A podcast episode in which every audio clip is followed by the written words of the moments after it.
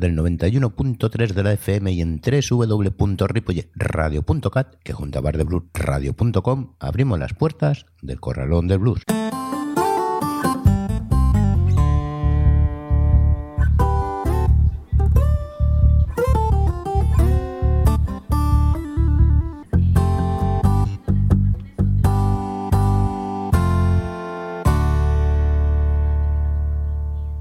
Al fin parece ser que tendremos lluvia. No sabemos cuánta ni si paliará algo esta sequía que estamos arrastrando. Lo que no secaremos es nuestra historia y nuestra música. Y ahora, dale al play. Saludos de José Luis Palma.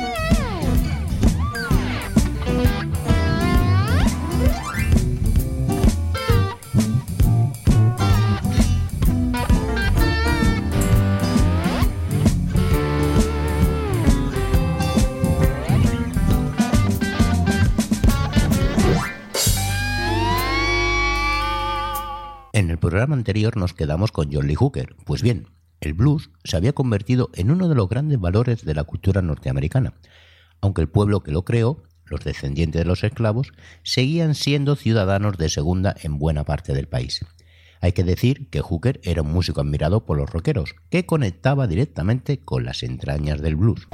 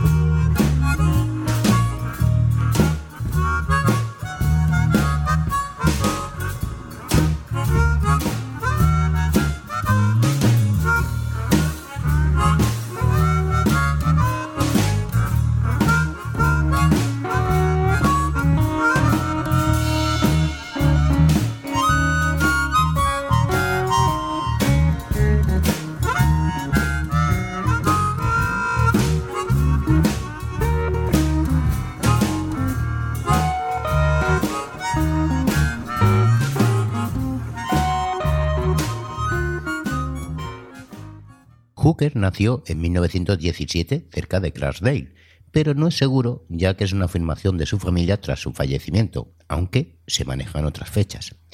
Era hijo de un predicador y en su casa solo se permitía música religiosa, pero con 11 años, y cuando sus padres se divorciaron, se fue con su madre, la cual se casó con William Moore, un músico de blues que le enseñó a tocar la guitarra y gracias a él conoció a los grandes pioneros como Charlie Patton o Bill Lemon Jefferson, que visitaban su casa con regularidad.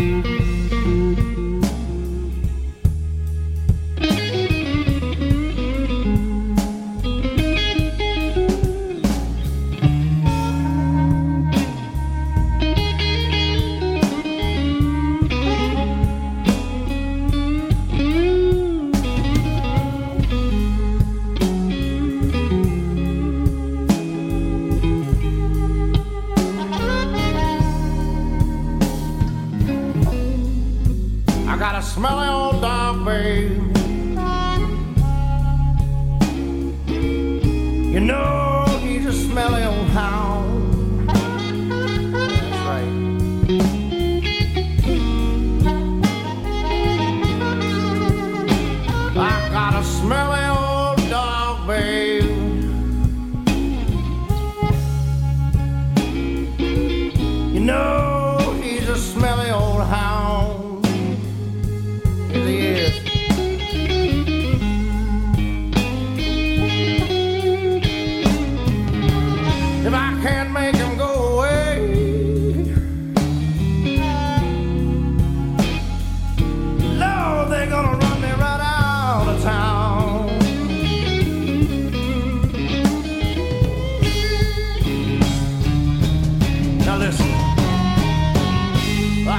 a bathing, baby.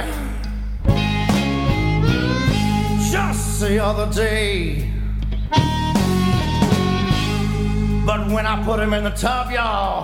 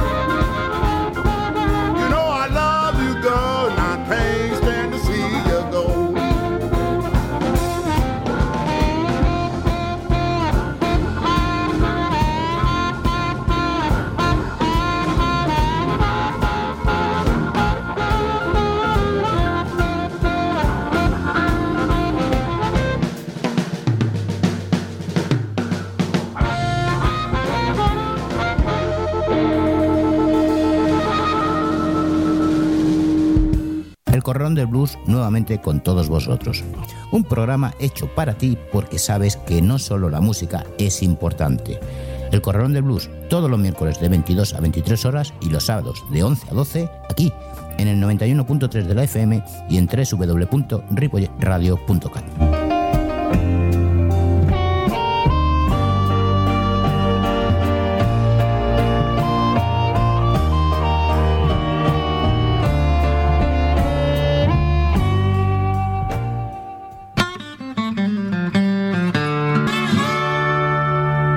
Seguimos en el 91.3 de la FM y en www.ripoyeradio.cat, además de bardebluesradio.com. Estás escuchando El Corralón de Blues. Con 15 años, Jolly Hooker se fue de casa marchándose a Memphis para seguir aprendiendo de músicos como Robert Lobu y de allí a Cincinnati, donde sobrevivió tocando en la calle, su territorio natural, mientras trabajaba como limpiabotas y vigilante nocturno.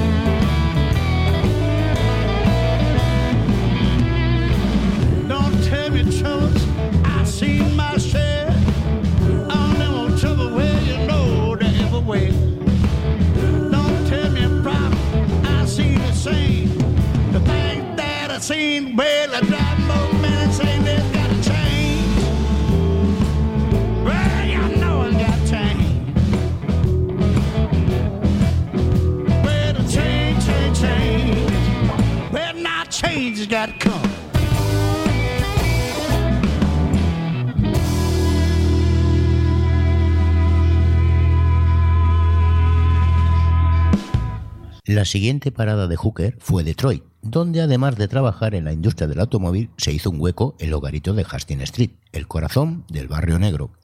Ya en 1948 grabó su primer tema, Boogie Chillem, convirtiéndose en un éxito al que siguieron otros. También publicó discos con Johnny Williams, John Lee Booker, Texas Slim, Delta John o John Lee, para zafarse de las ataduras de los leoninos contratos de las discográficas, con las que siempre tuvo problemas por los ingresos de derechos de autor.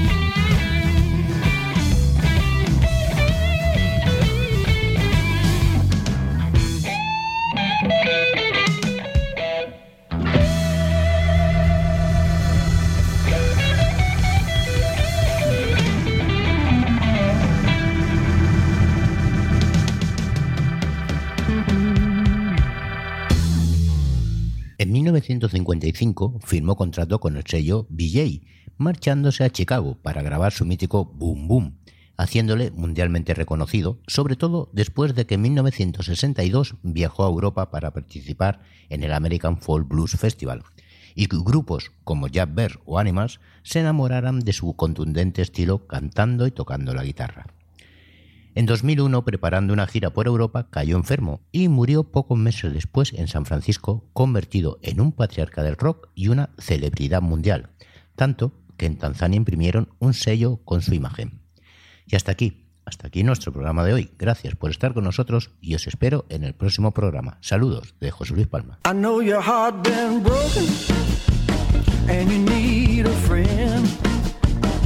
You say that you'll fall in love again. Well, just turn to me. I got what you need, baby. I can fix it. You ought to know I can. Wipe